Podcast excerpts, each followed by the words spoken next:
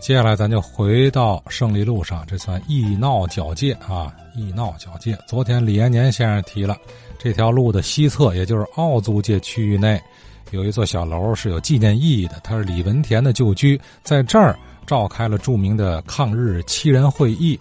会后，天津驻军向日本侵略者开始了主动出击，打响了抗日的枪声，是吧？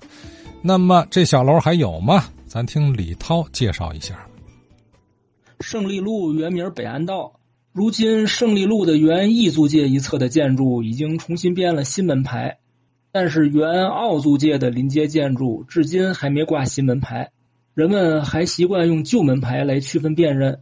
昨天节目中，老先生提到了这边的李文田旧居，现在胜利路的进步道与民主道之间，原来的奥租界这侧有三座样子相似的建筑。他们最早的主人是郭文柱和他的两个女婿程继华和龚新占，三位都是安徽人。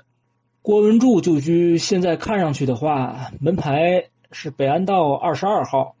郭文柱一九零零年前后任直隶省满城县知县，民国时寓居天津，曾租住在河北新区。一九二零年在奥租界这边买地建房。一九七六年地震后呢？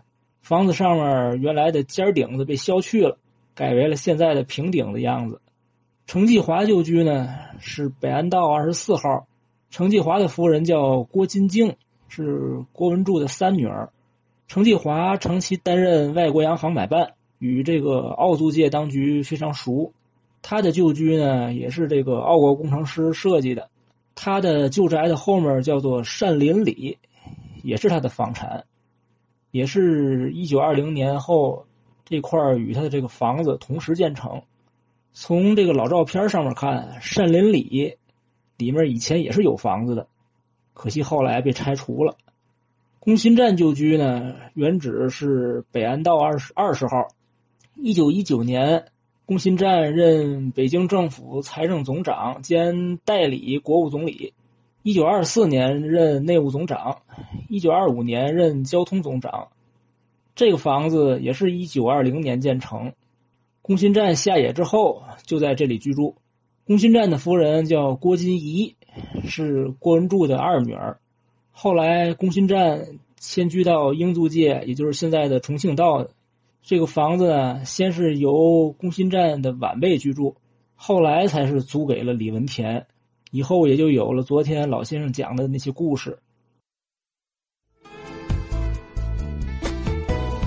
好，这是李涛啊，呃，介绍这个李文田旧居到底在哪儿？闹半天就跟工新站是一个楼，一座老楼，一段传奇。啊，相比较这个现如今啊完比较完整留存下来的这个五大道、英式花园洋房区，那义租界、奥租界这里的老楼所书写的传奇也丝毫不逊色。包括天津劝业场那五个大字儿，就是华世奎华七爷在义租界那宅子里写了。当然了，这个里头结构啊完全不一样了。这还不是我说的啊，是我听华克奇先生人画家后人，呃所说的啊，这里面那个结构不一样了。